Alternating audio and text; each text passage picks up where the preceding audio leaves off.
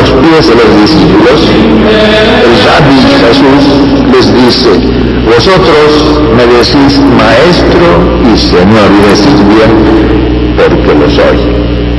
Él es el único que absolutamente enseña. Yo soy la luz. He venido al mundo para que todo el que cree en mí no quede en tinieblas. Por eso San Clemente Romano, al emplear la expresión Cristo paideia, implica dos afirmaciones. La educación tiene como único modelo a Cristo y el pedagogo del hombre es también Cristo. El logos pantos de San Justino es el objeto primordial de la reflexión, en el siglo II de Clemente de Alejandría. Por un lado, el logos maestro, desde los orígenes de la humanidad, ha concertado una alianza con el hombre, la alianza cósmica o alianza primitiva que se manifiesta en Melquisedec, el, el rey de Salem, o sea, Jerusalén, que presentó pan y vino, pues era sacerdote del Dios Altísimo, dice Génesis 14, 18. Él es figura de Cristo y el sacrificio lo es el sacrificio incruento de la misa, de acuerdo a la enseñanza de San Pablo.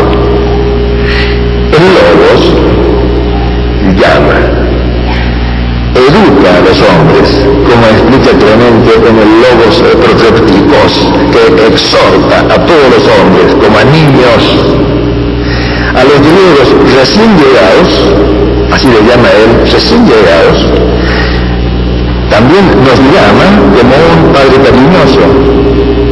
Habla griegos y paganos de todo el universo desde su propia situación. El lobo se revela en la alianza antigua con la cual Dios educa a su pueblo. Te instruye, dice el Deuteronomio, te instruye como instruye un hombre a su hijo. Es la palabra que educa y que corrige hasta la manifestación del verbo encarnado que asume la naturaleza humana tomando sobre sí todos los pecados, como ya anunciaba Isaías, hasta la suprema expiación, sacrificio, educción, educción del logos paidagogos, maestro y salvador del hombre en quien comienza la nueva alianza. Verán ustedes cuán profunda inherencia tiene esta idea en San Juan Bosco.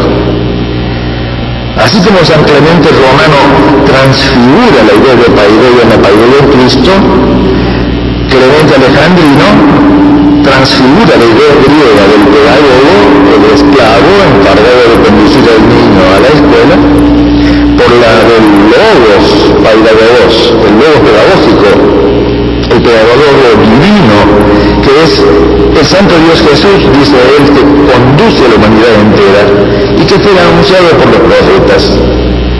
El pedagogo es el Cristo, el supremo modelo que nos hace renacer por el bautismo al cabo del progreso interior, por la inhabitación de la Trinidad en el alma cristiana, se prepara el Logos Maestro que ilumina y muestra los misterios. Es el Logos didascalicos o didascálico, que en el pensamiento de Clemente implica la unión mística con Dios. No solo triple alianza, sino triple manifestación del verbo protéptico, pedagógico y didascálico, que es la formación total del hombre, paideia en Cristo, docencia interior de Cristo pedagogo. Se han hecho uno, uno, el modelo de hombre a educar y el mismo pedagogo. El pedagogo humano es intermedio entre la imagen y semejanza y el Cristo perfecto. El verdadero educador es Él. Y el mejor maestro humano es, el santo, el que estamos tratando en este foro, el santo, porque es el más semejante a Él no han sido los mejores pedagogos los que han escrito grandes tratados, sino los santos. Salvo que sea un gran santo el autor del tratado, ¿no? como San Agustín Santo Tomás. Tal es el caso de San Agustín, en cuyas obras, especialmente en el de Magistro, sin entrar a exponer nada, muestra cómo quien forma y educa prepara por medio de su verbo el recinto interior del educando para que escuche al verbo que mora en nosotros. Exteriormente amonesta, como hace el maestro humano, e interiormente enseña en un doble movimiento, ingreso a la deidad, egreso hacia la humanidad, haciendo de esta, como les decía recién, otro Cristo, Contemplación entonces, que podemos llamar ingresiva y extensiva. La primera hacia Cristo como verbo increado, la segunda hacia Cristo como verbo encarnado que habitó entre nosotros. El pedagogo humano, y esto nos toca a todos y nos hace ver nuestra propia miseria, el pedagogo humano tiene que esculpir su imagen, la imagen del Logos, en el discípulo era que reprendía Don Bosco en cada platiquita que le hacía a los muchachos antes de irse a dormir. En lo esencial es la doctrina que desarrolló largamente San Buenaventura. El santo doctor encontraba en las criaturas un triple modo de conformidad con Dios, algunos ya antes los inorgánicos como sombra, luego como vestigio, otros como imagen y otros como semejanza. El maestro debe orientar de tal modo que el discípulo se refiera siempre a Dios como don infuso. Así opera Dios por la gracia en las operaciones de la criatura en cuanto semejanza. A estos tres actos debe ordenar su labor el maestro humano. Y el mejor maestro humano, como ya lo hemos dicho, es el más parecido a Cristo pedagogo. Esta tradición esencial de la pedagogía alcanza como una suerte de síntesis armónica en la doctrina de Santo Tomás. Doctrina que yo no voy a exponer ahora, claro, supuesta la labor del maestro, que consiste en conducir de la potencia de saber, sea, una potencia activa, y operar al acto de saber y del operar virtuoso, es claro que el maestro humano no posee por sí la luz de la razón, sino que ha sido impresa en nosotros a modo de semejanza con la verdad y con el bien increado. Por eso absolutamente, dice San Juan, solo Dios enseña interiormente. Pero pues, el agente inferior, o sea, el maestro, no tiene eficacia en la producción del efecto, sino en virtud del agente primero.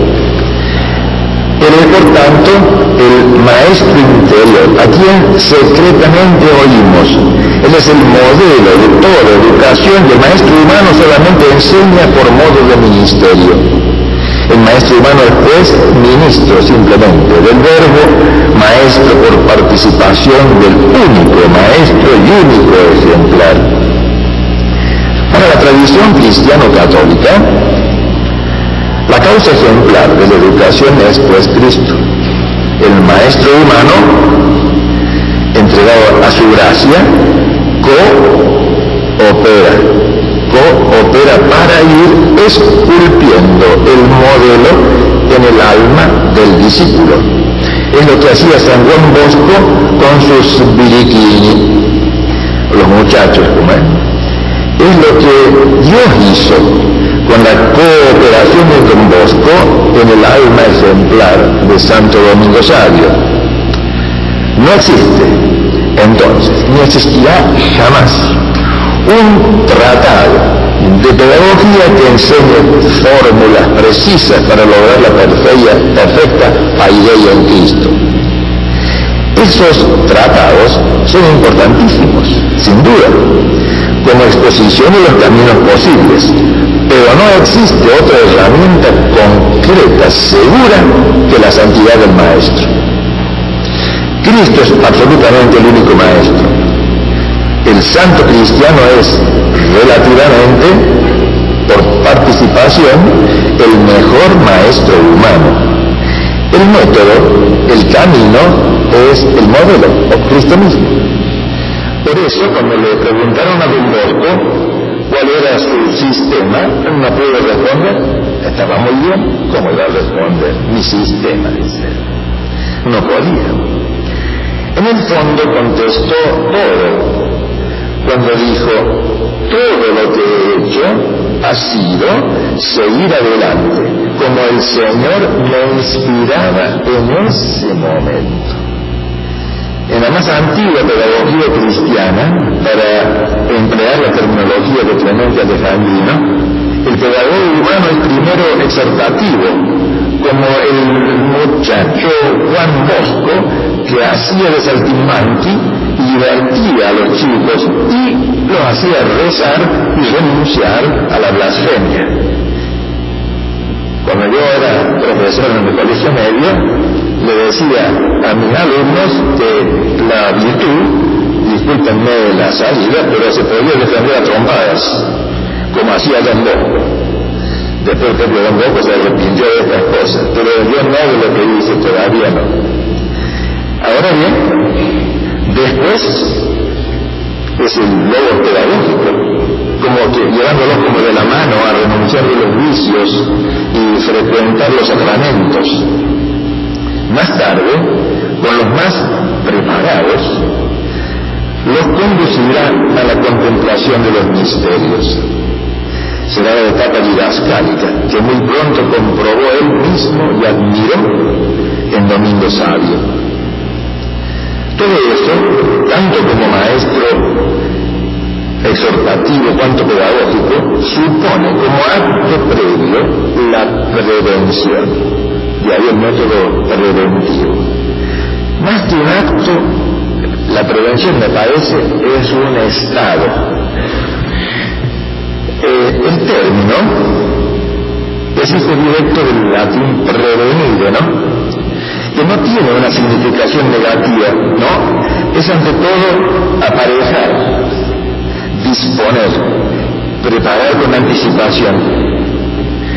En su segunda acepción castellana, prever es conocer de antemano y también precaver como acto de evitar un peligro o un obstáculo.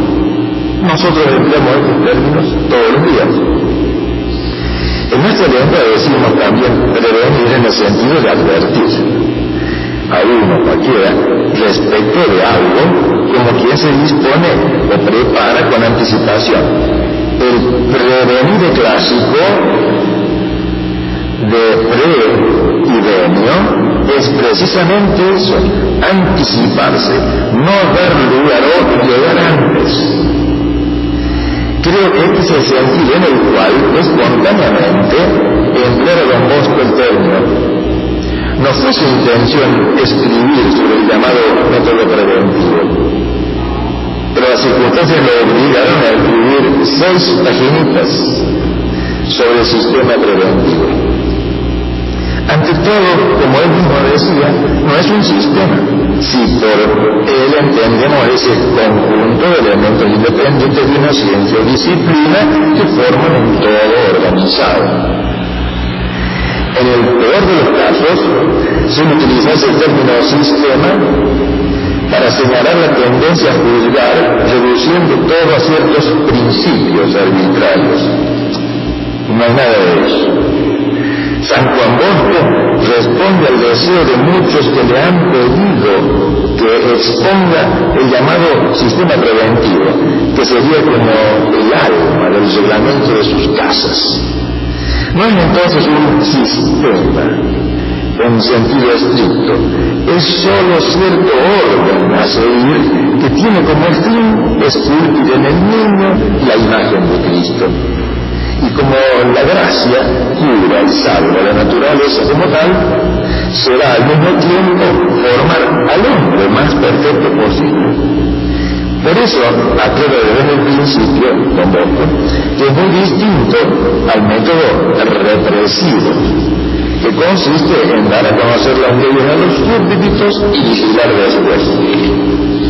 En cambio, el sistema preventivo es lo opuesto. Prevé con anticipación, dando a conocer las normas. Los maestros, como padres amorosos, son palabras de Don Bosco, están con los niños, aconsejan, corrigen con amabilidad y juegan con ellos, de modo de ponerlos casi en la imposibilidad de faltar. Dice Don Bosco que este camino descansa por entero en la razón, en la religión y en el amor. Excluye por consiguiente todo castigo violento y procura dejar aún hasta los suaves el editor de la obra, al referirse a las fuentes, dice que el término prevenir lo ha tomado también de San Juan Bautista de la Sala, la palabra razón tiene su origen en la corrección que Blanchard hizo del iluminismo respecto del término. Estoy de acuerdo con la primera afirmación. En cambio, no me convence mucho que el término razón provenga de la corrección de Blanchard del iluminismo. En toda la obra de San Juan Bosco, razón tiene el significado, me parece, de ejercicio espontáneo natural de la facultad superior del alma. Como si dijéramos el buen sentido, o el sano sentido común, que asimilamos cotidianamente a veces al término razón. Nosotros lo utilizamos al decir está de acuerdo a la razón, tiene razón, es razonable y expresiones semejantes. Como bien decía Aldo Agazzi, Aldo Agazzi padre, ¿no? que es un gran el Tratado de San Juan no es un libro para leer, es el mismo oratorio, la casa que él fundó. Por eso, para conocer su pedagogía, es necesario conocerlo a él en persona. Razón, pues, es el ejercicio espontáneo de la inteligencia en el orden natural y dominado por la fe. En ese sentido, dice que este sistema descansa eh, por entero en la razón, en la misma línea agrega en la teología y en el amor. Razón entonces, religión, amor. Se trata, cuando yo leía esto pensaba, ¿se trata de un orden cronológico sistemático? No, de ningún modo. Se implica en el acto concreto de educar. La razón del alumno es advertida de modo que la corrección no le enfade, porque el aviso es siempre amistoso y preventivo formulado con amor. El amor, que todo vivifica, no es una suerte de eros sensible, no, es el agape cristiano, el amor a Cristo en el discípulo, imagen y semejanza, y de Cristo mismo en la entrega del Maestro al discípulo. Amor entonces a Cristo. Amor en Cristo, amor de Cristo. Tal es la religión que se funda en el amor, que se hace una con el amor subsistente y que salve transfigura la razón o el buen sentido. San Juan Bosco no necesitaba escribir un gran tratado, sino solo obrar amando lo que el Señor, como él decía, le inspiraba en cada instante. Por lógica de hierro, diríamos, concluye Don Bosco en su hermoso documento. Por consiguiente, solamente el cristiano puede practicar con éxito el sistema preventivo. Con el permiso y el, y el perdón, se haría una habría como un agregado al texto, solamente el cristiano santo puede aplicar con total éxito el sistema preventivo. Porque solo el santo ama como ama Cristo. Y ahí nuestras, nuestros fracasos, nuestras vacilaciones en el proceso cuando nosotros pretendemos educar. Por tanto, podría agregar además que a medida que el maestro cristiano progresa en su vida interior, es decir, en la medida de su progreso interior, educará mejor. Mientras más santo sea, mejor. Será aún mejor. De modo que quien mejor aplica el método del amor es el santo. Y yo de Don Bosco lo está. Pero él sabía bien que educaba ministerialmente, porque el único maestro es el santo de Dios, es Cristo. Don Bosco, por ese motivo profundísimo, recomienda al director que viva consagrado a sus alumnos y conviva con ellos, a los maestros que sean de acrisolada moral, sobre todo por fin la confesión y comunión frecuentes y la misa diaria, verdaderas columnas del edificio educativo. Por tanto, no deben oírse jamás, no deben escucharse a las malas personas, los malos libros y las palabras oeces, sino el discurso afectuoso y aquella platiquita antes de dormir. De los ocho puntos de que consta esta parte del documento, he dejado para el final tres. El punto tres. Simplemente el reglamento sus palabras de darse a los alumnos que libertad de saltar, correr y gritar a su gusto. Uno ríe, otro alborota, y como padre de ocho hijos lo sé muy bien, ¿cierto? Exacto, uno ríe, otro alboroto, otro arma un juego, varios arman una banda de música, otros ríen de pura alegría nomás y de necesidad de reír. De ahí ese ambiente ruidoso y alegre del, del colegio establecido, como ustedes saben. Y de paso, un buen recuerdo que yo se lo querido, Así la exposición no, no los cansa tanto. En los primeros días de noviembre de 1972 se celebraba en Brasilia el octavo Congreso Interamericano de Filosofía. El grupo católico iba a misa a la iglesia de María Auxiliadora. Un día oficiaba Monseñor Octavio Nicolás Berici, pero afuera era tal el alboroto y los ruidos de la banda de música que apenas si podían seguirse las oraciones de la misa. Algunos ya querían protestar. Entonces alguien se acercó a Monseñor y le susurró estas palabras al oído. Monseñor, le haber dicho, ahí están las salesianas. Y Monseñor dijo, ah, ah, sí, sí, están muy bien todos los salesianos, no importa. Dice, no, y siguió la misa con pochinche y. El verdadero ejemplar, que era Don Bosco, como Clemente de Alejandría, tenía como ideal al hombre cristiano que se va esculpiendo desde dentro. Para lograr este fin, el educador tropieza con dos ardides del demonio, como decía Don Bosco. Hacer creer que el servicio del Señor exige una vida triste y esperar una larga vida cuyo término pueda convertirse. No, en su opúsculo sobre el joven cristiano, Don Bosco muestra la unidad del camino hasta la muerte y la alegría esencial que se sigue al saberse, esto es muy importante, al saberse amados por Dios y por sus maestros.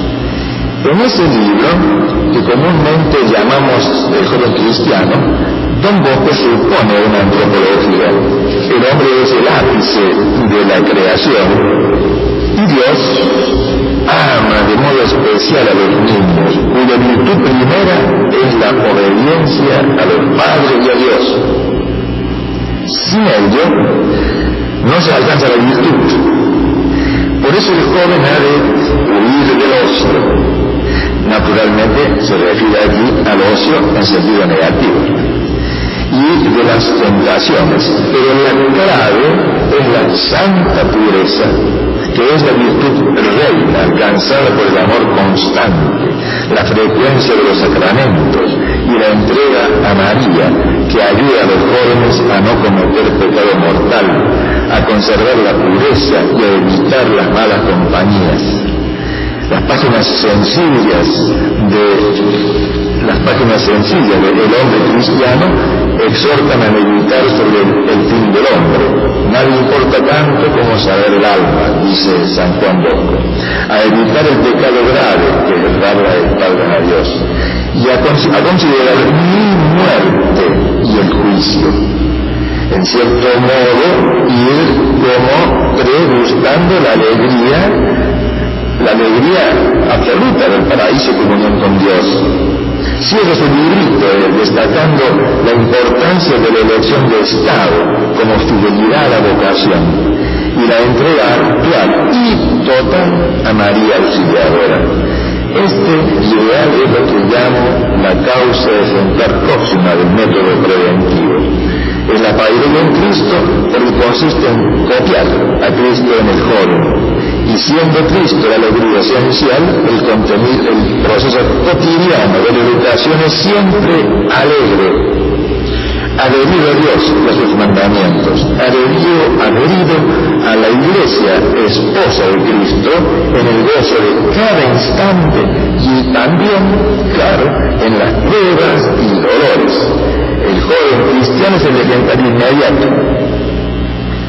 37 años más tarde, en su carta al oratorio dictada en Roma el padre Juan Lemón el 10 de mayo de 1884, ya faltaba poco para su muerte, después de una audiencia privada con León XIII, don Bosco, sintiendo próxima su partida de este mundo, hizo una reexposición, diríamos así, de su pedagogía más y más centrada en el supremo modelo.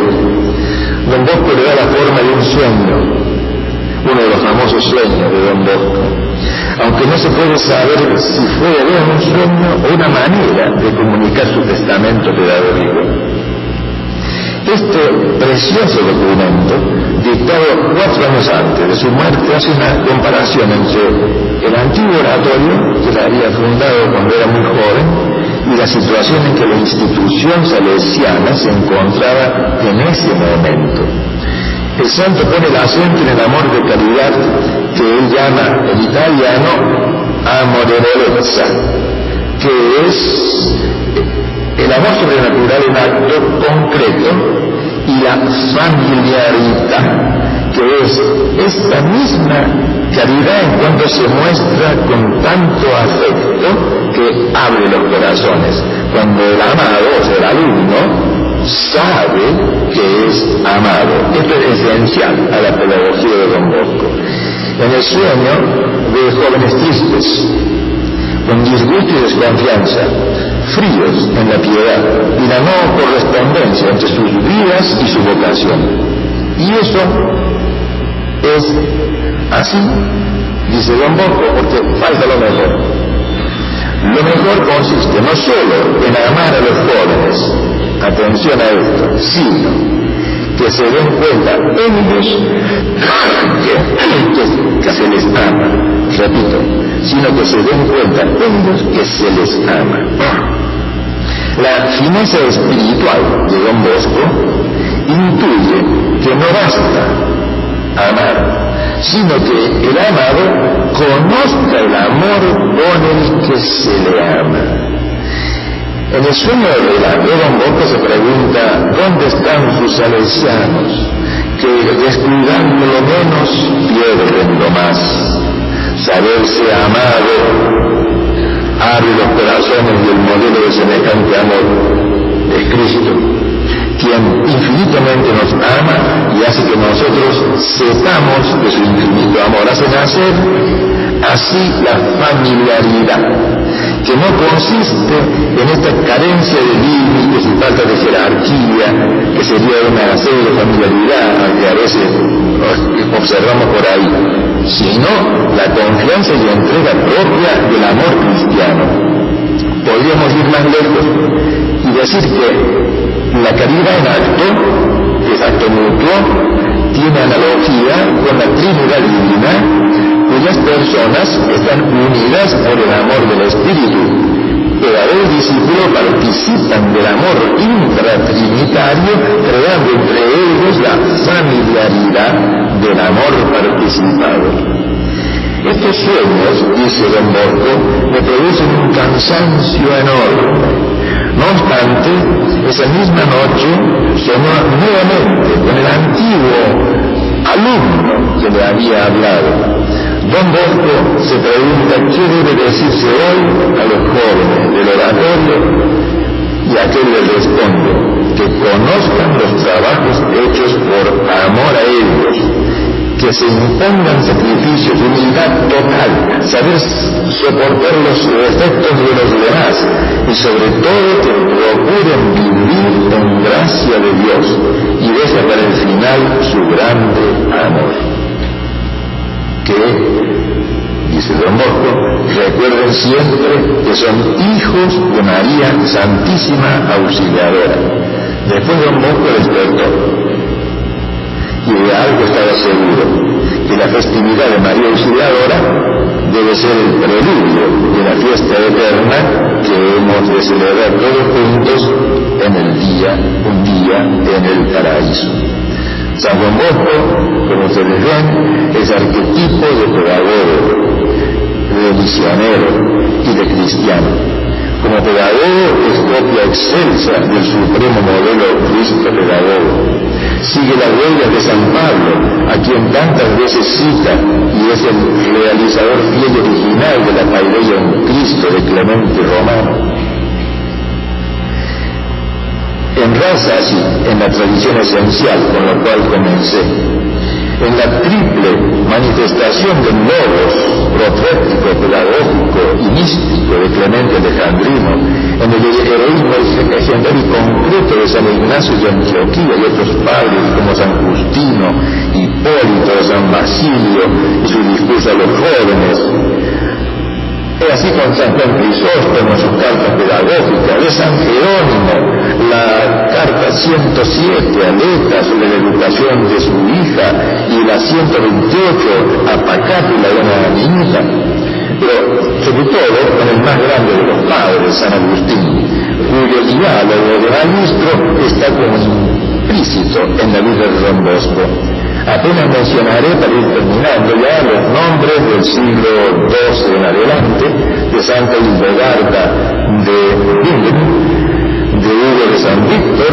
y su, y su didascalia, de San Bernardo o San Buenaventura, de Christus, Christus Unus Omnium Magister y sus cartas proponen el mismo divino modelo de Don Bosco tradición que alcanza su culminación en la doctrina sobre el maestro imparticipado que es Cristo y el pedagogo por participación, el maestro humano de Santo Tomás. Después de la crisis nominalista, el nacimiento de la modernidad eh, inmanentista, especialmente el iluminismo, buscaron plasmar el divino modelo otros pedagogos santos como San José de Calazán, San Felipe Neri en el siglo XVII y ya a las puertas del siglo XVIII San Juan Bautista de Salle con su escuela para pobres y su guía de las escuelas.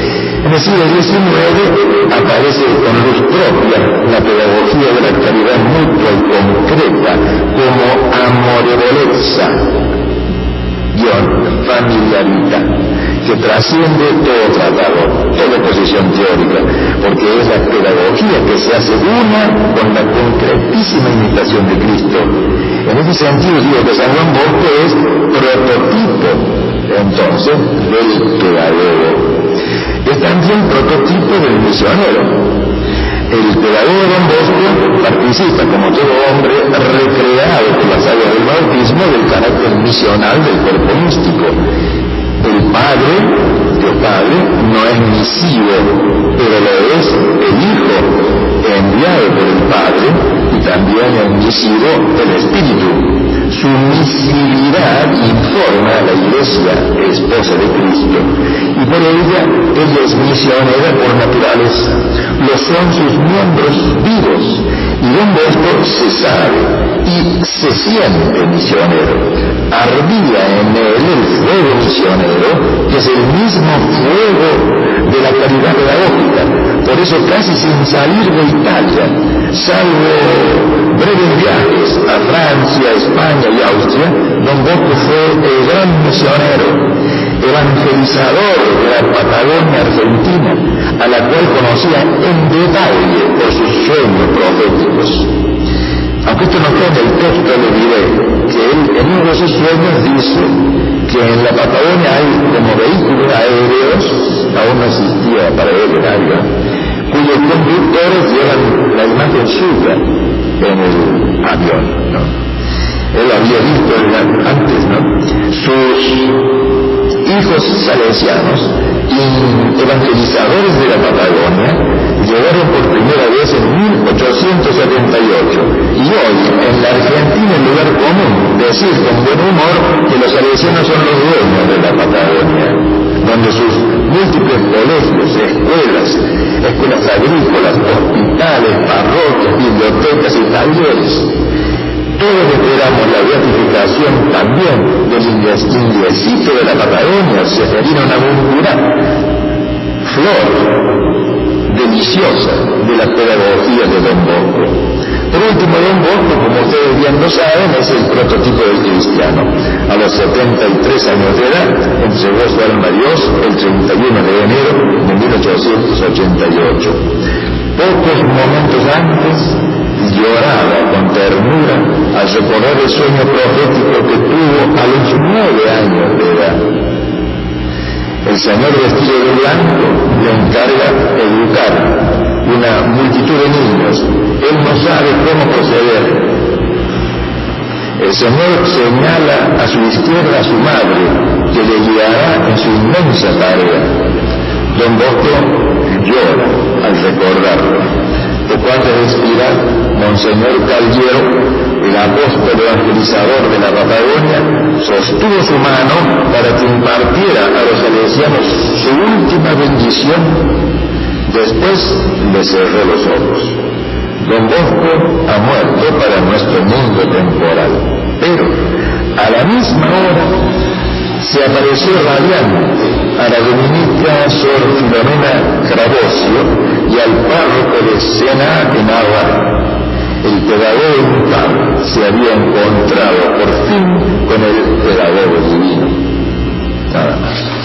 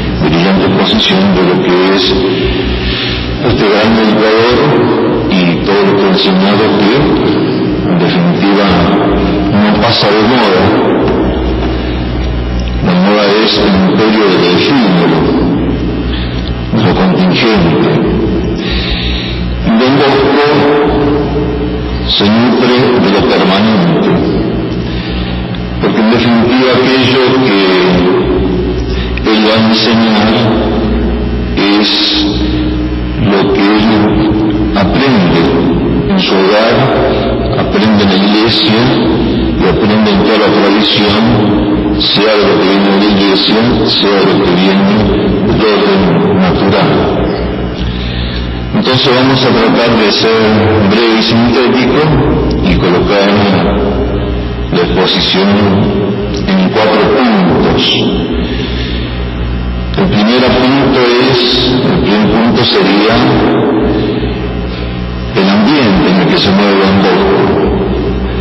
Segundo, de Don Bosco, tercero, modelo preventivo y cuarto, la conclusión.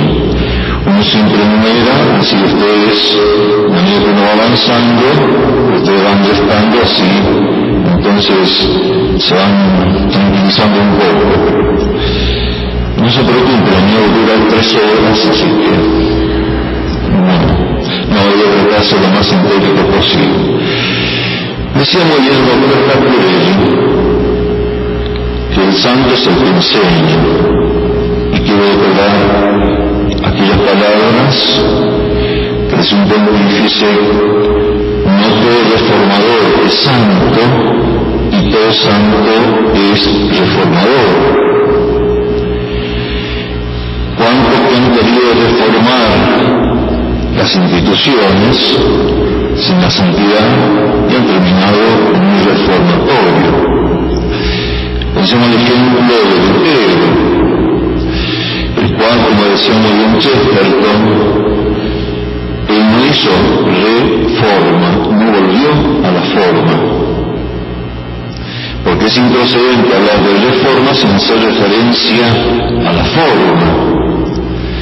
Lo que hace es un cambio, puede cambiar, es decir, una subversión ideológica, y como decía un gran pedagogo dominico, Padre García Oguera, que la Universidad Autónoma le ha publicado una gran obra, el ya muerto, un gran religioso, él decía, lo que hace Lutero, más que un hecho histórico, es un hecho dogmático, una subversión teológica, por eso, cuando él plantea sí, la iglesia no, y ese rechazo de lo que significa el orden natural, donde considera la inteligencia como una prostituta, y hombre está pervertido, o como dice en 80, donde habla acerca de Lutero, en ese libro de misa Furia, que Lutero es un gnóstico, y al ser gnóstico cae en ese dualismo del desprecio de la materia y coloca esta especie de maniqueísmo, por eso ese rechazo a los sacramentos de parte de Lutero, de que va a terminar su vida suicidándose. Entonces, él culmina como vivió en esa especie de apostasía, de alejamiento de lo que significa la vida de la iglesia. Y vemos como Don Bosco se preocupa de algo que él mamó en la cuna. Porque el hogar es, en términos de Santo Tomás de Aquino, un útero espiritual. Así como en el útero se concibe la vida, el vientre como el santuario de la vida, y los esposos reflejan la fecundidad de Dios, son procreadores, entonces colaboradores en este plan de Dios, Don Bosco esto lo respira en su propio hogar. Decía una psicóloga no creyente que la familia es como una matriz psicológica, modela, plasma.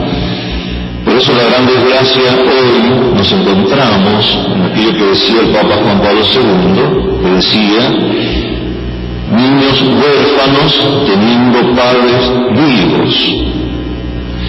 Y esto no ocurrió en el caso de Don Bosco, aunque fue huérfano de pequeño, el padre murió, pero sin embargo la madre, la mamá Margarita, lo modeló, los preparó aplicó Don Bosco lo preventivo. Y lo va a decir Don Bosco en su madurez espiritual. Recuerdo cómo mi madre me preparó para la primera confesión. Me enseñó a pasar del sentimiento de culpa al sentido de pecado, mirada de la fe y de la concepción cristiana. Me acompañó a la iglesia. Ella se confesó primero y me presentó al confesor. Después me ayudó a hacer la acción de gracias. Siguió acompañándome en este modo hasta cuando me consideró preparado para hacerlo bien por mi cuenta.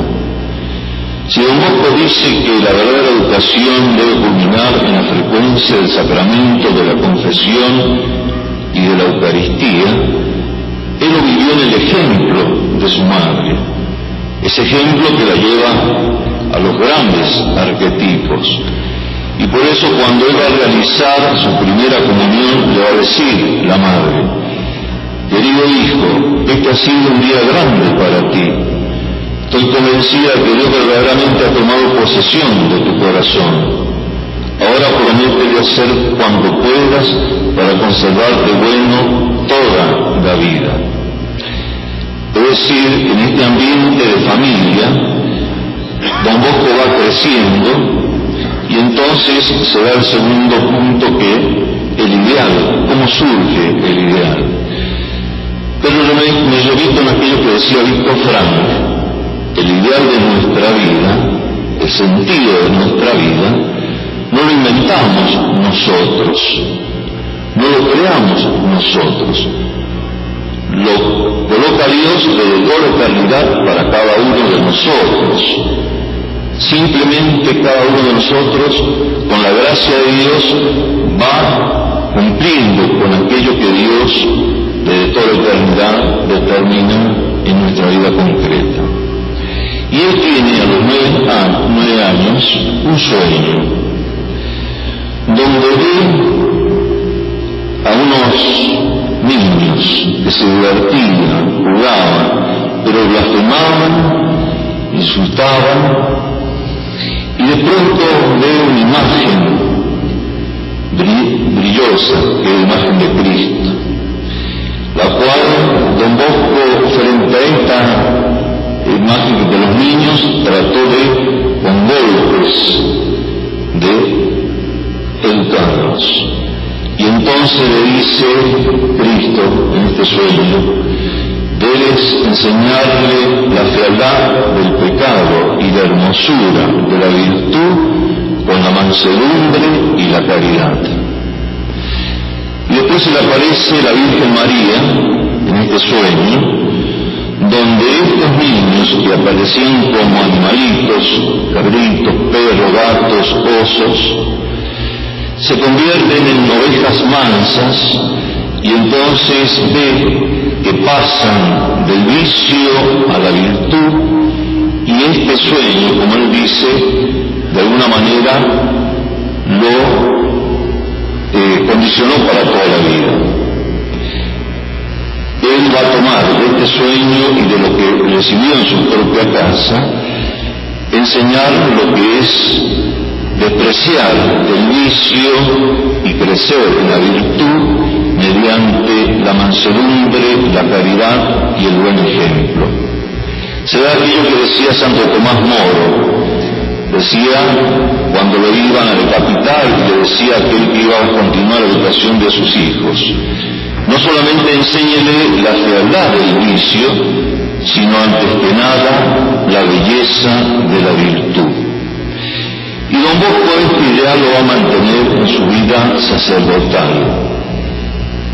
Y su madre le va a decir, Juan, hijo mío, ha vestido el hábito sacerdotal y experimento todo el consuelo que una madre puede tener por la fortuna de su hijo.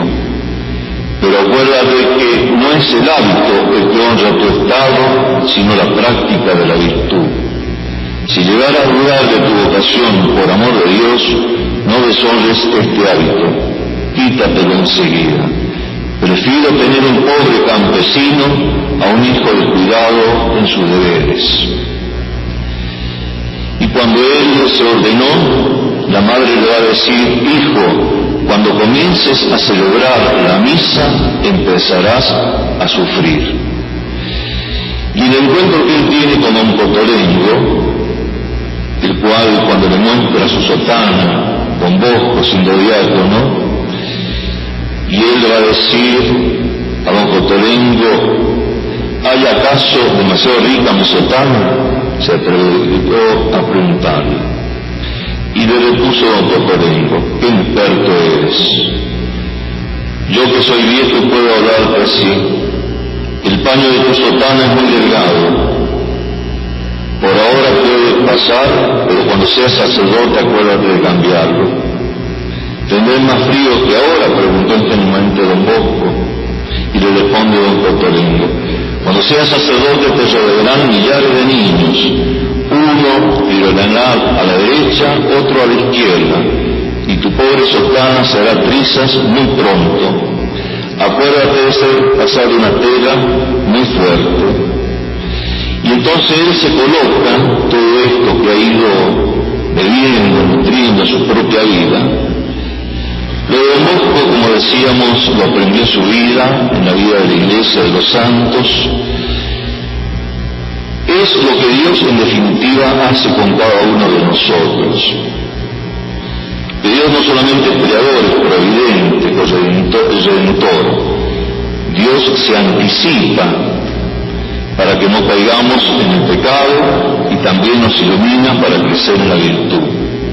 Es lo que realiza en el caso de la Virgen María, la redención preventiva. Por eso el método preventivo de Don Bosco es como una continuación de la obra redentora de Cristo, de esa gracia que supone la naturaleza, de esa gracia que viene a llevar la naturaleza.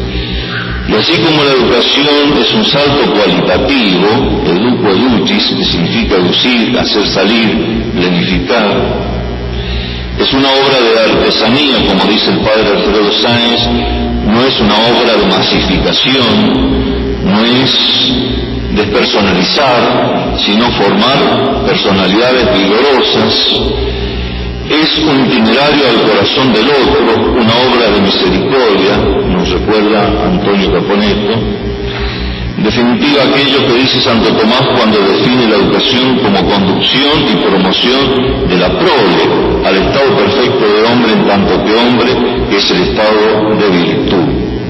Implica una intervención inteligente de parte del educador, pero sabemos que el educando, el discípulo, el alumno, tiene que estar convencido en su inteligencia y en su corazón hacia aquello que va a atender en el rechazo del pecado y en, querer vivir la vida de la gracia, en el rechazo del vicio y en el crecimiento de lo que significa la virtud. Por eso educar para don Bosco, y lo va a decir en varios lugares, es conducir al cielo y le va a decir a sus eh, religiosos salesianos, buscad almas, no dinero, no honor ni dignidades. Dadme almas, lo demás quedaos vosotros. Salve, salvando, sálvate.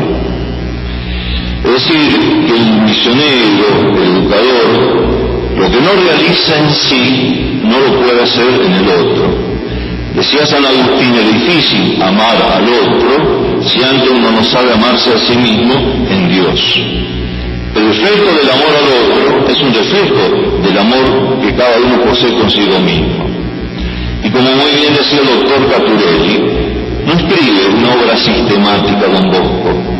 Él va colocando en todo su pensamiento, que son más de 25 volúmenes, y él dice, en una aproximación en todos sus escritos, ¿en qué consiste este método preventivo?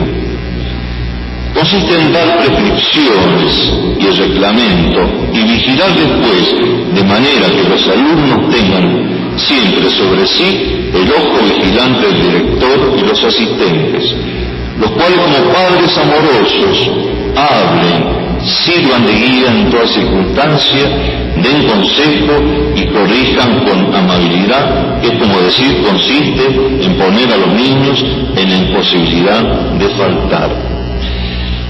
Significa que el educador es un genitor, un padre amoroso. Debe vivir aquello que decía San Pablo claramente, sufro dolores de parto a través formado Cristo en vosotros. Educar como dice Santo Tomás, implica un cierto martirio, porque significa un padecimiento, un testimoniar a Cristo y plasmar en el alma del otro, con la ayuda del Señor, el pedagogo de los pedagogos, el maestro de los maestros, en el alma del niño, lo que significa el crecimiento en la virtud. Para sintetizar el método preventivo y razón de la resistencia de ustedes, vamos a tratar de colocarlo de una manera muy sintética después de lo que expresó el doctor Caturelli, simplemente me queda decir amén, sentido de la claridad de la exposición. San Juan Bosco coloca tres pilares, la razón, la religión y el amor. La razón, en esto sigue y se da cuenta en esta antropología, él es teórico y práctico. En esto podemos ver y coincidir aquello que decía Santo Tomás, el hombre se define por su principalidad, la racionalidad, el hombre es un ser con capaz, capacidad de razonar, de reflexionar. Entonces don Bosco lo que busca es, a través de la razón, que el niño se dé cuenta por qué el mal es mal y porque el bien es bien. Es decir, formarlos en aquello que dice claramente Santo Tomás. ¿Qué es enseñar? Causar la ciencia en el otro. Pero para causar la ciencia en el otro, se debe dar antes la contemplación. Aquel que da la ciencia y transmite la ciencia debe ser un contemplativo. Por eso dice Santo Tomás que en la enseñanza y la predicación es fruto de la contemplación. Y don Bosco, en sus buenas noches y en sus ejemplos que toma de la tradición, los santos, la escritura, el ejemplo de los paganos, por ejemplo le dice lo siguiente, si queréis que la cosecha sea buena, de cosas útiles, sembrad cosas buenas y útiles, pero recordad que aunque el sembrar cueste un poco de fatiga, esto es nada en comparación con la alegría que se tendrá en la cosecha. Una cosa más, a fin de que la semilla prospere bien y dé fruto, debe ser sembrada a su tiempo. El trigo en otoño, el maíz en la primavera. Si no se siembra a su tiempo, la cosecha falla. La primavera de la vida es la juventud y quien no siembra juventud y antes no recogerá. Quien siembra viento recogerá tempestades. No dejéis por caridad que ninguna pasión se radique en vosotros, porque hay de vosotros. En la vejez estaréis en borrascas continuas. Tened presente que todas las grandes pasiones que dominan a los hombres y les hacen cometer acciones tan malas y detestables no fueron siempre tan grandes ni tan violentas. Hubo un tiempo que eran pequeñas, crecieron poco a poco. Cuando un niño tiene ya sus pasioncillas y no trata de vencerse, sino que dice, ah, son cosas pequeñas. Yo tiemblo porque digo, en verdad que ahora no son todavía grandes.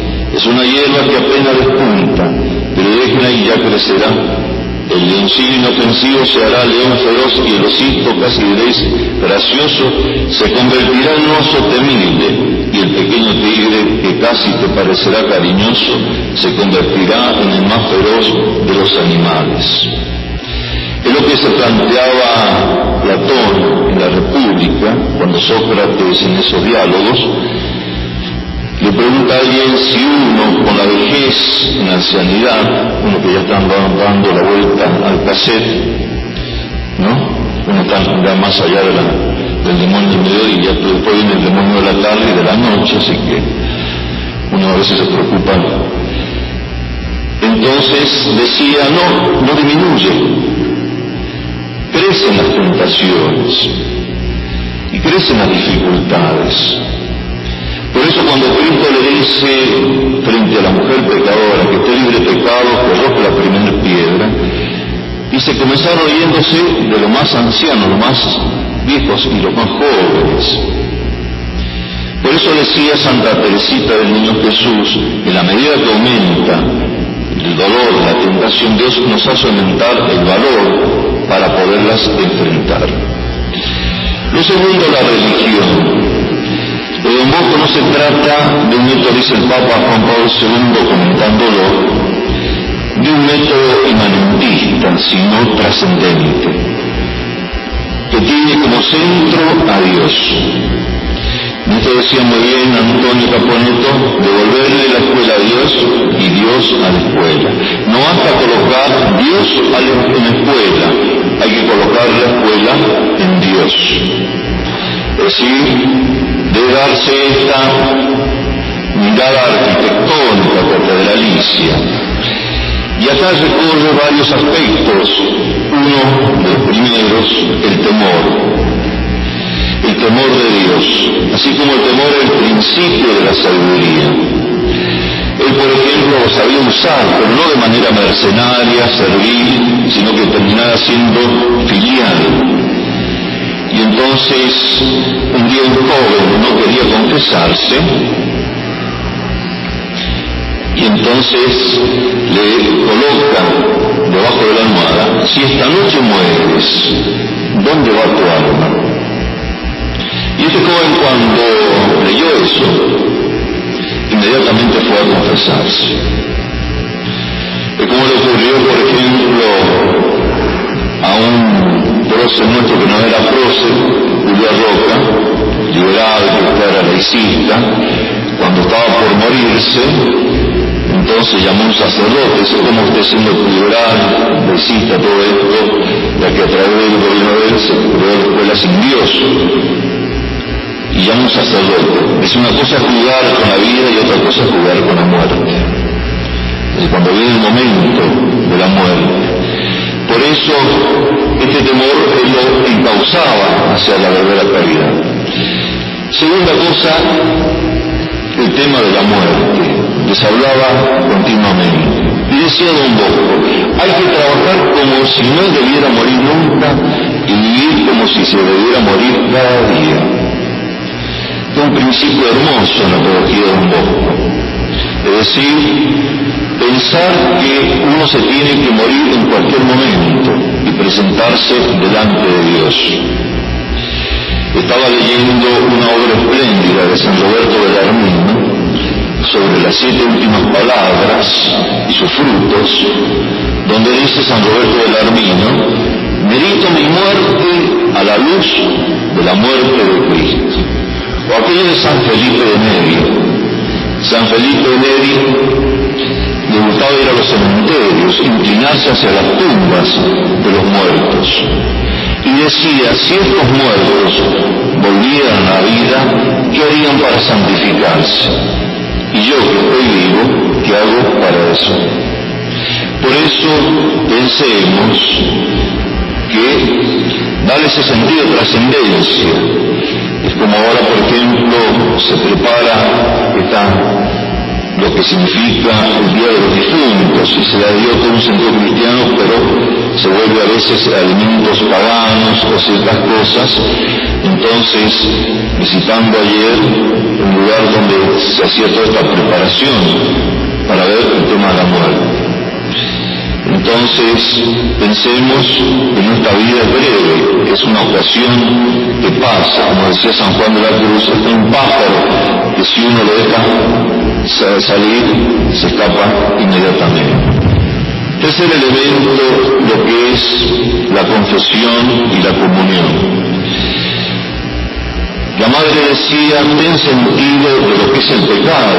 Decía Pablo Pío lo que se ha perdido hoy es el sentido del pecado. Y por lo tanto de la necesidad de Cristo y de la salvación. Don Bosco insistía en eso. Y decían, tengan cuidado y sean vigilantes. Porque el demonio, el demonio va a usar sus trampas para que eviten lo que la confesión. Por eso él dice, el peor lugar para el demonio es el confesionario. No soporta que alguien se acerque a la confesión. Por eso expresaba y decía San Agustín, cuando a un alma se la absuelve, esto es infinitamente más grande que cuando Dios crea el cielo y la tierra, porque pasa de la muerte espiritual a la vida de la gracia superior. Pensemos lo que decía en este aspecto un ateo como el caso de Nietzsche, que criticaba a Lutero, y entonces decía lo siguiente Nietzsche, que hablaba acerca de la muerte de Dios y del sacramento de la confesión, se comprende hoy muy bien que Lutero, en todos los problemas referentes al poder, se inclinaba por soluciones peligrosas, simplistas, imprudentes, de modo que su obra, su voluntad llegaba a ser el comienzo de una empresa destructora. Concedió a los sacerdotes el derecho de casarse y tener relaciones sexuales, pero las tres cuartas partes respecto de que es capaz el pueblo, en particular las mujeres, reposan sobre la convicción de que un hombre excepcional en este campo lo será igualmente en otros. El pueblo encuentra aquí su mejor y más eficaz apoyo para creer en la presencia de algo sobrenatural en el hombre, la del milagro, de la intervención salvífica de Dios a favor de la humanidad. Conste que esto viene de Nietzsche, lo que está hablando, ¿no? Que como decía ayer es como el misionero del anticristo, tiene un libro sobre el anticristo, está haciendo toda una crítica a Lutero. Y dice una cosa interesante, muy profunda. Después de haberle concedido esposa, Lutero tuvo que quitar al sacerdote el derecho de confesar de manera auricular. Ello era lógico desde el punto de vista psicológico, pero al mismo tiempo suprimió el sacerdote cristiano, cuyo valor más profundo ha consistido siempre en ser un oído santo, una fuente sellada, una tumba a la que se puede confiar secretos. Hermosa definición de lo que es la confesión. Un oído santo, una fuente sellada, una tumba a la que se puede confiar secretos. Porque cuando el sacerdote asuelve, es Cristo quien asuelve. El sacerdote simplemente es ministro de del Señor, es alto Cristo, en persona Cristo. Y por último, en el tema de la caridad. Voy a decir dos o tres cosas para no cansarlos muchos. Él no entendía la caridad en sentido filantrópico, sino en sentido, la caridad como amor sobrenatural, ágape, que no anula el amor natural. Así como la fe supone la razón, el amor sobrenatural supone el amor natural, lo eleva y lo planifica.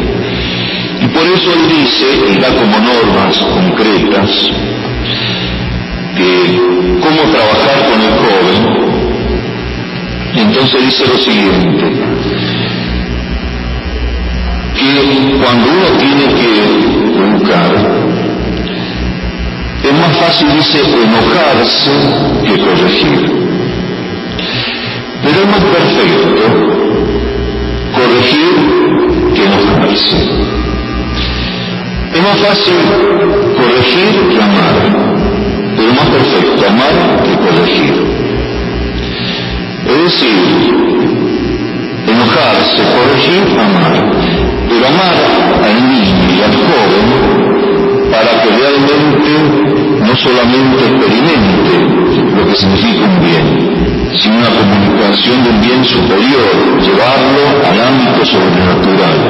Por eso él va a decir, no basta simplemente amarlo, hay que expresarlo esto de manera concreta, amarlo realmente con un sentido sobrenatural, es decir, engendrarlos espiritualmente, ser verdaderos genitores, ser verdaderos genitores. Eso simplificado bastante, pero vamos a terminar con, unas imágenes de Don Bosco y vamos a ver un ejemplo a través de un icono de lo que el profesor Caturi decía, que el maestro humano el maestro, el profesor, es una participación de lo que es el maestro divino de Cristo, en aquello que Santo Tomás eh, pregunta si solo Dios enseña, dice también el hombre, por participación como causa segunda, también enseña. Entonces vamos a ver unas imágenes de Sí, sí, la encargada de las imágenes. Bueno, aquí tenemos la imagen del Bosco, sí, avanzamos. 1815-1888. La otra imagen, sí. Este es el sueño de Don Bosco, a los nueve años, donde de animalitos feroces se convirtieron en ovejas mansas. Sí. Los consejos de su madre, como decíamos, la familia como un verdadero útero espiritual, cómo lo fortaleció, cómo lo vigorizó eh, su madre en el tema de la enseñanza y de la educación. Y un ejemplo concreto, así, cantidad de santos, una obra que realizó Santo Domingo Sabio, que se colocaba como ideal morir antes que pecar. ¿sí? Educar es, como dice San Juan Crisóstomo, hacer de los niños, de los jóvenes, verdadero atleta de Cristo, y esto es lo que hacía eh, ¿Sí? Y es una obra de misericordia. Es como el retorno del hijo pródigo a la casa del Padre. Esto es educar. Un paso del pecado a la gracia, del vicio a la virtud. Todos somos como el hijo pródigo y el Padre nos recibe, nos acoge. ¿sí?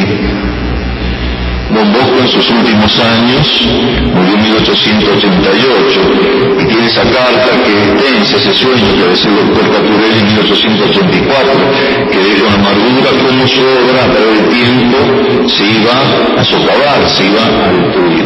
¿sí?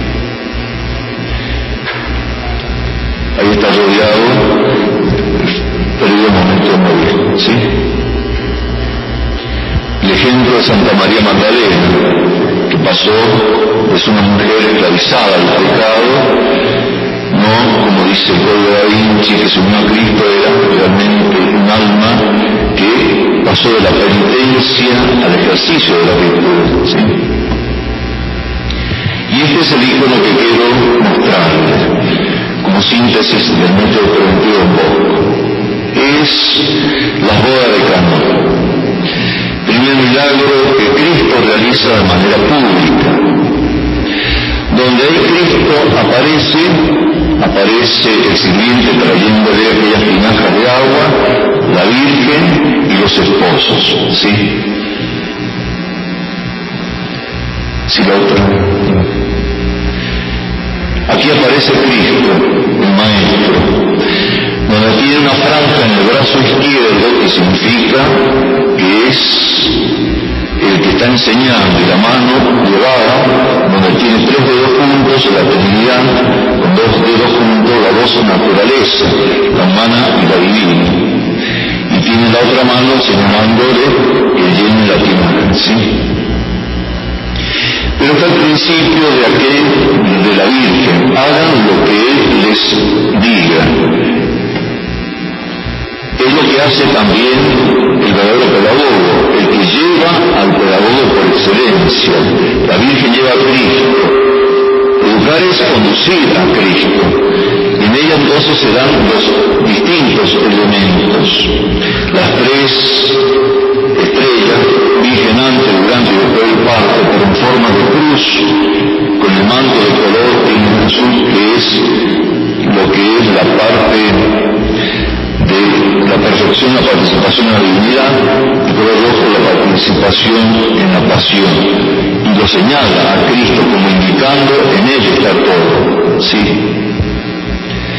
Aquí la otra imagen donde Cristo aparece y los esposos. Pero si ustedes se fijan, la imagen del esposo es semejante a la de Cristo. Porque el matrimonio es signo de aquello que Cristo hace con la iglesia. Cristo se une a la iglesia debe cuidar a la iglesia de la misma manera el esposo con la esposa. ¿Sí? Y por último, las tinajas. ¿Qué simbolizan estas tinajas? El corazón humano. Estas tinajas de agua que Cristo ha convertido en el buen vino, en el vino de la perfección y ese vino después en la última cena en su propia sangre. ¿sí? Ahí usted ven las tinajas, una con agua, la otra con vino y una que sale de su interior. ¿sí?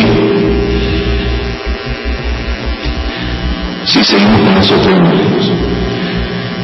Bueno, como conclusión, de manera sintética, pensemos que un bosco, el ideal que él se propone, es nada más la pedagogía de Cristo, aquello que Cristo realiza en nuestras propias almas, cómo modelarlas en Dios. De ahí que eso parte un texto de lo que significa el niño, que es importante que después lo mediten, donde nos presenta eh, lo que es la importancia de lo que uno realiza. Pensemos que el verdadero educador, el verdadero maestro, es una misión divina, sacra, por eso, como dice eh, acerca de lo que es niño, es como una flor de esperanza en cuanto que nos lleva a esta especie de que se encuentra en él todo lo que uno debe realizar y modelarlo en Cristo. Bueno, no, no.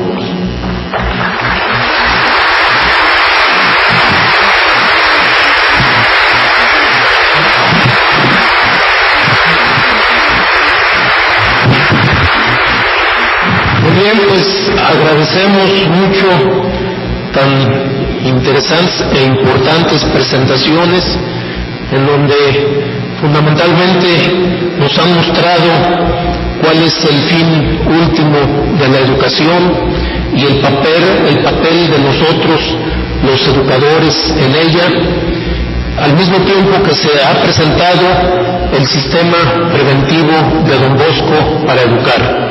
Han estado llegando muchos comentarios y preguntas, pero desafortunadamente el tiempo este, se nos ha venido encima y nos han pedido de la mesa de la coordinación que este, le supliquemos a los conferencistas que se sirvan responder a una de las preguntas, la que ellos escojan, de las preguntas que han hecho ustedes. Este, en la inteligencia de que todas las preguntas van a ser contestadas y van a aparecer en el web de la universidad donde estarán las conferencias y ahí habrá la contestación para todas las preguntas que ustedes hagan. Entonces, eh, por favor, al doctor Caturelli, si, nos, si es tan amable.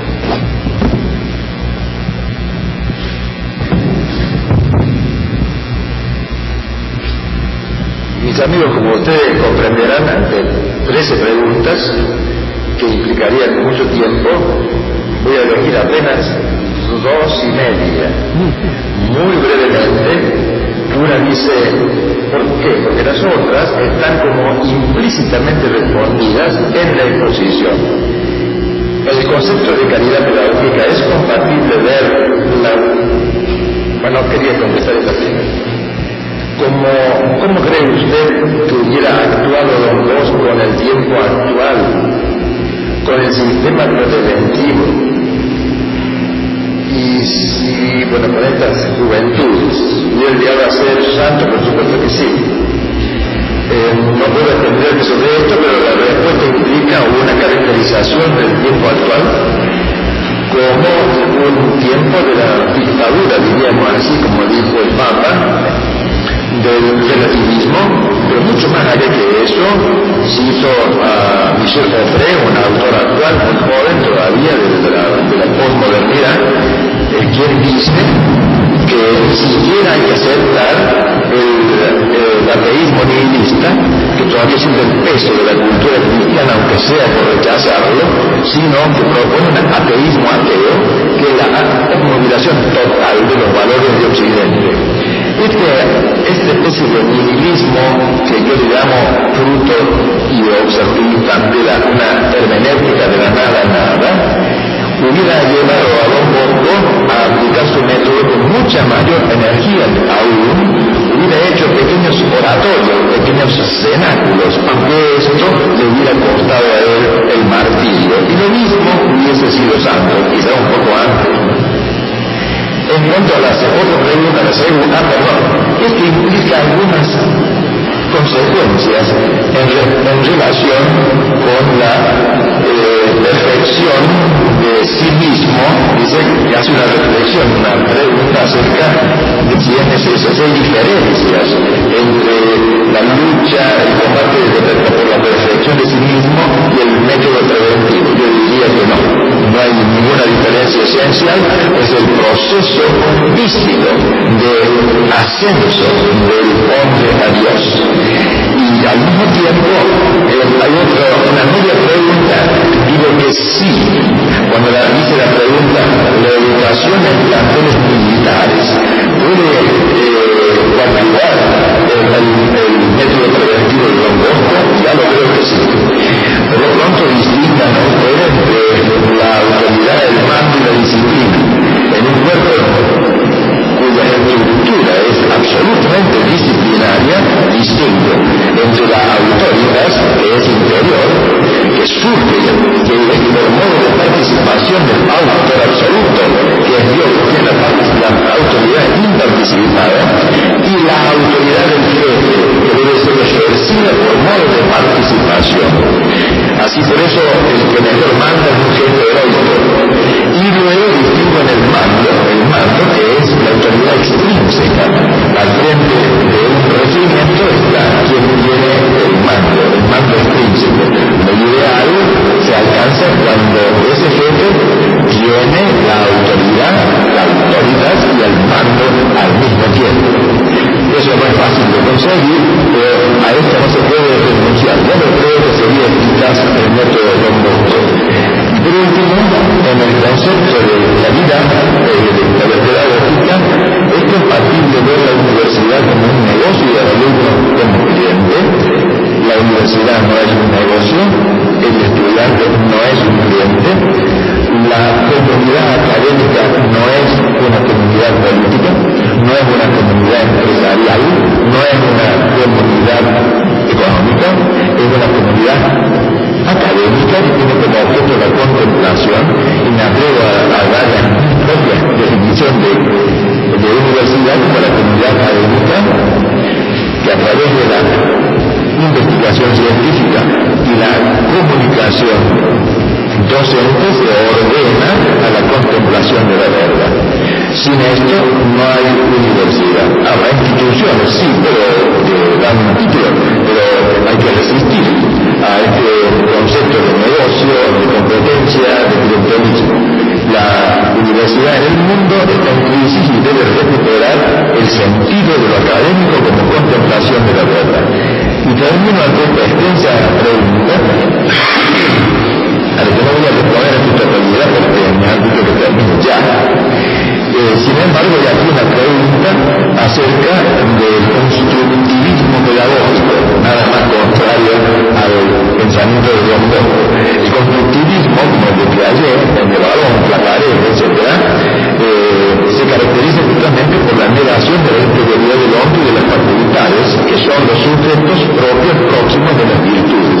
Por lo tanto, hay educación posible del constructivismo y se pide disculpa por recomendarle que me ha hecho esta pregunta, que puede consultar si lo quiere mi exposición crítica del constructivismo en el libro Reflexiones para una filosofía de educación que ha sido publicada en nuestro mundo por, por la Universitaria de la Autónoma, donde en este momento estamos. Y aquí también debería devolver la hoja porque está aquí el mail al cual se puede, se puede dirigir para conversar conmigo. Nada más.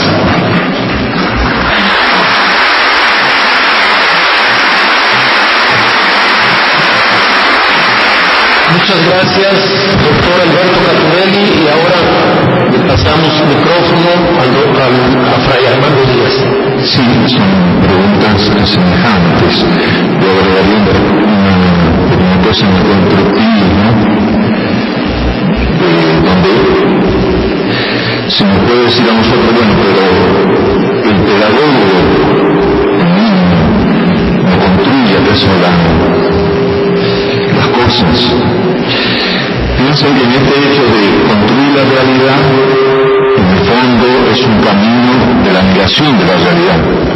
El hombre entonces, eh, planteo que es pues se encierra en sí mismo y termina después en una posición ideológica, racionalista. Por eso termina al final que la acción prima sobre la contemplación.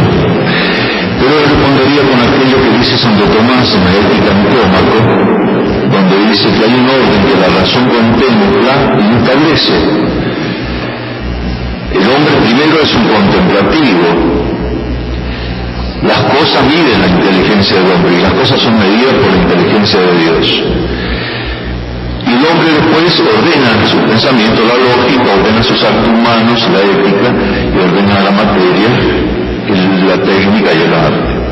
Pero voy a la segunda pregunta que el otro día hicieron también, que por qué los alumnos no prestan atención y actúan con desgano en la clase. En esto tenemos que verlo que no hay una monocausalidad, sino una pluricausalidad.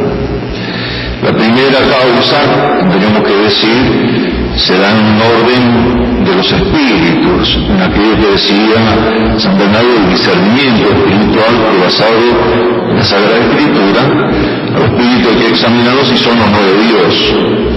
Primero hay una causa que está el demonio, el que genera la dispersión, el legano, la tentación. Esto no hay que perderlo de vista, pero también está la causa divina que de alguna manera eh, actúa en el maestro, en el discípulo. Lo segundo es que el maestro al participar eh, de su docencia, del gran pedagogo, el pedagogo por excelencia que es Cristo, también puede tener aquello que denominaba el padre Jorge, no dar las clases con profundidad, o en aquello que decía Anacleto González Flores, el maestro es arquitecto del espíritu, afirmación hirviente, tumultuosa de sangre y de hoguera. El maestro no se concretiza en trazas líneas ni esquemas paradigmas, sino es verdaderamente un engendrador de almas superiores. Pero puede darse también muchos condicionamientos que tiene que superar a veces el maestro en esta especie de tentación de la serie escolar, en aquello que San Agustín ya lo planteaba en esa obra magnífica de Catequesandibus Judius, donde dice que un elemento es la hilaridad, la alegría en el deber, ¿no? Superar las dificultades para que realmente tomar conciencia que es una vocación, una misión, un apostolado que está realizando en el alma. Y en cuanto al alumno, qué mejor consejo de San Bernardino de Siena, que coloca aquellos siete consejos que van el aprecio, aquello que va a estudiar, es decir, hacerle apreciar, implica como una vocación intelectual, que urge superar entonces el enciclopedismo, no es la cantidad sino la calidad, la separación, el estudiante es una atleta de la inteligencia, hay que separarlo de las malas compañías, de las malas lecturas, la tranquilidad significa el alma sosegada, que estén sosegados, tranquilos, en el ocio de la contemplación, en el silencio, es aquel adagio que decía el hombre por la palabra superior al animal, por el silencio superior a sí mismo, el orden en esa armonía del cuerpo con el alma, en la perseverancia fundamentalmente, que no se queden en el entusiasmo, sino que busquen fortalecer eh, el espíritu en esa perseverancia, en esa paciencia, que como decía alguien, la paciencia es como un árbol, amarga en sus raíces y dulce en sus frutos. Yo me acuerdo de alguien que decía que estaba rezando para ser paciente. Le decía a Dios, Dios, quiero que me dé la paciencia, dámela ya. ¿No? Muchas veces ponemos también nosotros la discreción, es decir, la prudencia y por último la delectación, es el gusto a las cosas buenas. Por eso pensemos en estas normas, en este trabajo que se realiza, si uno lo hace con enamoramiento y con verdadera vocación, eh, hay almas dispuestas. Yo le comento tres pequeñitos hechos, ¿no? Cuando en este viaje, que fue un itinerario bastante largo, comencé el día lunes de la Argentina y llegué el día miércoles en el avión, Entonces, de, una zafata de LAN Chile me preguntó a 3.400 metros de altura, ¿qué hago con mi hijo adolescente? Desesperada, ¿no? Porque dice que un hijo le rezaba y el otro no. Así que estuve casi media hora hablando del método preventivo ahí a las alturas. No sé qué habrá empezado las otras compañeras. Llegué a México y entonces eh, me observa una señora y dice, ¿usted es obispo? Me pone el hábito, pensaba que era un obispo, ¿no? Dije, no, a Dios gracias, por el momento no tengo esa tentación. Bueno. Después un grupo de policías se acercaban y me miraban y me decían, eh, ¿es lícito eh, divorciarse? ¿Qué piensa usted del divorcio? ¿Por qué no platica un poco? Y yo ahí en el DF, en medio del aeropuerto, esperando dónde me tenían que trasladar, eh, explicándole eh, qué significaba lo que unión el hombre no lo separe, ¿no? Eh, o experiencia, por ejemplo, ahora antes de llegar acá, viene una joven y me dice, padre, quiero que me dé una bendición. Digo, espero que haya recibido antes la bendición interior, se haya confesado. No, todavía no. Si no me confieso, me puedo ir para abajo. Así, para el infierno. ¿Qué, ¿Qué debe significar con esto? El, mundo está hambriento de cosas verdaderas. Y decía don Bosco, llegará el momento que nos pedirán el pan de la fe y no sabremos qué darle. Muchas gracias.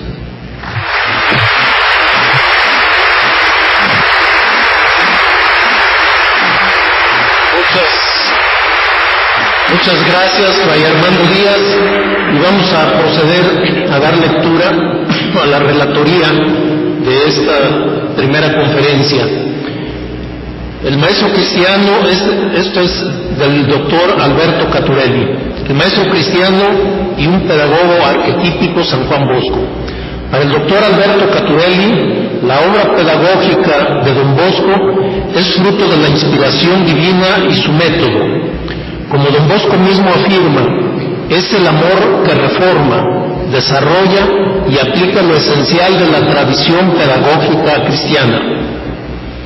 La caridad pedagógica cristiana transfigura la paideia antigua, es decir, el estado de un espíritu plenamente desarrollado en el cual han florecido todas sus virtudes el del hombre que ha llegado a ser verdaderamente hombre. De análogo modo, la formación del hombre sigue siendo la edificación del hombre total, es decir, de la paideia como el desarrollo del hombre hasta su máxima perfección posible. Pero ahora no se trata de un mero ideal irrealizable, sino de hacer del hombre lo más semejante al divino modelo que es Cristo Salvador. De ahora en adelante, educar será edificar a Cristo en el hombre, hacer del hombre otro Cristo. No se trata de un ideal abstracto y realizable, sino de una realidad inefable. Cristo mismo, modelo de cada Cristo engendrado progresivamente en el modelo educativo. El maestro es el verbo, él es el único que absolutamente enseña. Yo soy la luz, he venido al mundo para que todo el que crea en mí no quede en tinieblas. La educación tiene como único modelo a Cristo y el pedagogo del hombre es también Cristo. Clemente Alejandrino transfigura la idea griega del pedagogo por la del logos pedagogos, el pedagogo divino, que es el Santo Dios Jesús que conduce a la, a la humanidad entera. El pedagogo humano es intermedio entre la imagen y semejanza y el Cristo perfecto. El verdadero educador es Él y el mejor maestro humano es el santo, porque es el más, el que más, el más semejante a Él. Para San Agustín, dice el doctor Caturelli, quien forma o educa, prepara por medio de su verbo el recinto exterior del educando para que escuche el verbo que mora en nosotros. En la doctrina de Santo Tomás, el maestro humano es ministro del verbo, maestro por participación del único maestro y único ejemplar. Para la tradición cristiano-católica, la causa ejemplar de la educación esculpiendo el modelo en el alma del discípulo. El sistema preventivo, ante todo, es un cierto orden a seguir que tiene como fin esculpir en el niño la imagen de Cristo y como la gracia cura y salva la naturaleza, será el mismo, será al mismo tiempo formar al hombre más perfecto posible. El sistema preventivo prevé con anticipación, dando a conocer las normas. Los maestros, como padres amorosos, están con los niños, aconsejan, corrigen con amabilidad y juegan con ellos de modo de ponerlos casi en la imposibilidad de faltar. Dice don Bosco que este camino descansa por entero en la razón, en la religión y en el amor. Excluye por consiguiente todo castigo violento y procura dejar aún los suaves. Razón, religión, amor se implica en el acto concreto de educar. La razón del alumno es advertida de modo que la corrección no le enfade porque el aviso es amistoso y preventivo, formulando con amor. El amor que todo edifica no es una suerte de ego sensible, es el ágape cristiano, el amor a Cristo en, en la imagen y semejanza y de Cristo, y mismo en la entrega del Maestro al discípulo, amor a Cristo, amor en Cristo, amor de Cristo. Tal es la religión que se funda con el amor, que se hace una con el amor subsistente y que cura, salva y transfigura la razón o el buen sentido. Solamente el cristiano santo puede aplicar con éxito el sistema preventivo, porque solo el santo ama como ama Cristo. Por tanto, Podría agregar que a medida que el maestro cristiano progresa en su vida espiritual, es decir, en la medida de su progreso interior, educará mejor. De modo que quien mejor aplica el método del amor es el santo. Don Bosco lo era. El hombre es el ápice de la creación y Dios ama de modo especial a los niños cuya primera virtud es la obediencia a los padres y a Dios. Sin ellos no se alcanza la virtud. Por ellos, el joven que ha de huir de las tentaciones, y la clave es la santa pureza, que es la virtud reina alcanzada por el amor constante.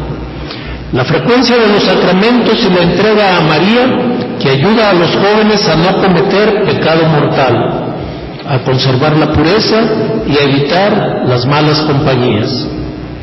El santo pone el acento en el amor de calidad que se llama amoreboleza, que es el amor sobrenatural en acto concreto y la familiariza, que es la misma caridad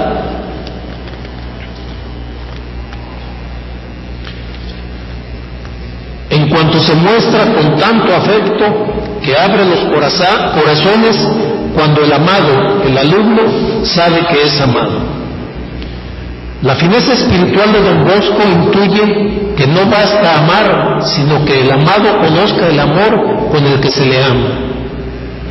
Saberse amado abre los corazones y el modelo de semejante amor es Cristo, quien infinitamente nos ama y hace que nosotros sepamos de un infinito amor hace nacer así la jerarquía que sería una pseudo familiaridad, sino la confianza y entrega propia del amor cristiano.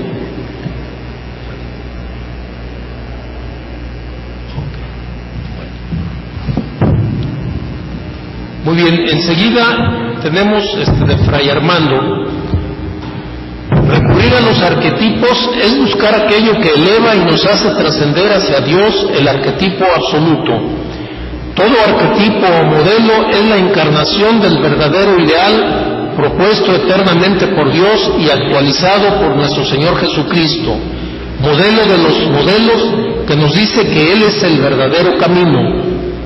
Jesucristo, Jesucristo modelo de es verdad y vida. El modelo propuesto es San Juan Bosco, que por su santidad y sus escritos nos entrega la verdad que es inequívoca, permanente, absoluta, que no surge del hombre, sino que Dios la establece en el cero de las cosas cuando crea. Él nos hace una propuesta que es el método preventivo que tiene como base aquel adagio tradicional, mejor es prevenir que curar y que corregir. El método preventivo tiene tres pilares, la razón, la inteligencia y el amor caritativo. La razón, ya que el hombre es animal racional, por lo tanto tiene la capacidad de razonar y conocer la verdad en lo que ya es. El maestro testigo de la verdad, del bien y de la belleza debe conducir al discípulo a la verdad, el bien y a la belleza, que en sentido absoluto es Dios. La enseñanza es fruto de la contemplación. El educador, por tanto, para causar la ciencia en el discípulo, debe ser primero un contemplativo. Segundo, la religión.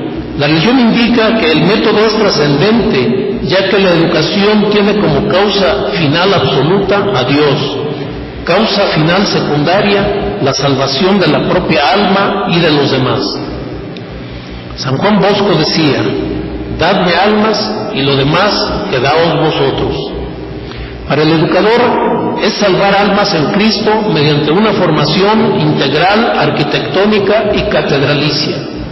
San Juan Bosco no es un ecléctico que une la verdad y el error, sino que busca enseñar la verdad en su totalidad y el orden a Dios. Tercero, el amor caritativo. Educar para don Bosco es amar sobrenaturalmente al discípulo en la cátedra de la cruz, que tiene la dimensión vertical del amor a Dios sobre todas las cosas y el amor al prójimo como a sí mismo por amor a Dios, que es la dimensión horizontal. Educar para un bosco es también ejercitar la autoridad, sabiendo vigilar y corregir al discípulo del error y del vicio, que llevarlo a la virtud y a la vida de santidad en Dios. Él nos dice, es más fácil enojarse que corregir, pero es más perfecto corregir que enojarse. Es más fácil corregir que amar, pero es más perfecto amar que corregir.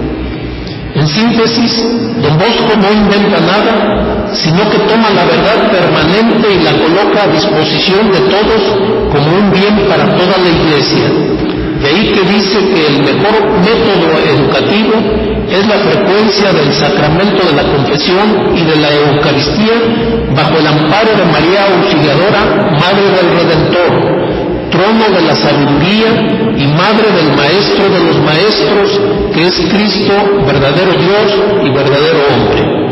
Hasta aquí la relatoría de parte del licenciado Héctor Gómez y del doctor Ismael Zamora. Muchas gracias. A continuación,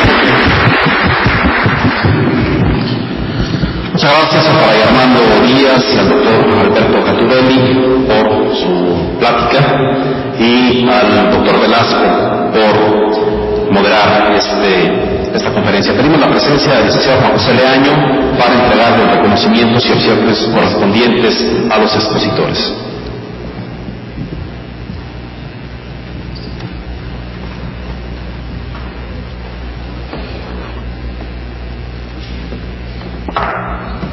La Universidad Autónoma de Guadalajara y la Federación de Estudiantes de Jalisco otorgan el presente reconocimiento al doctor Alberto Caturelli por su valiosa participación en el Foro Internacional Fe y Ciencia, Héroes y Santos. Celebrado el 27 al 29 de octubre del 2006, firman el licenciado Antonio Leaño Reyes, rector de nuestra institución, y el señor Víctor Mejía Naranjo, presidente de la Federación. Muchísimas gracias, doctor.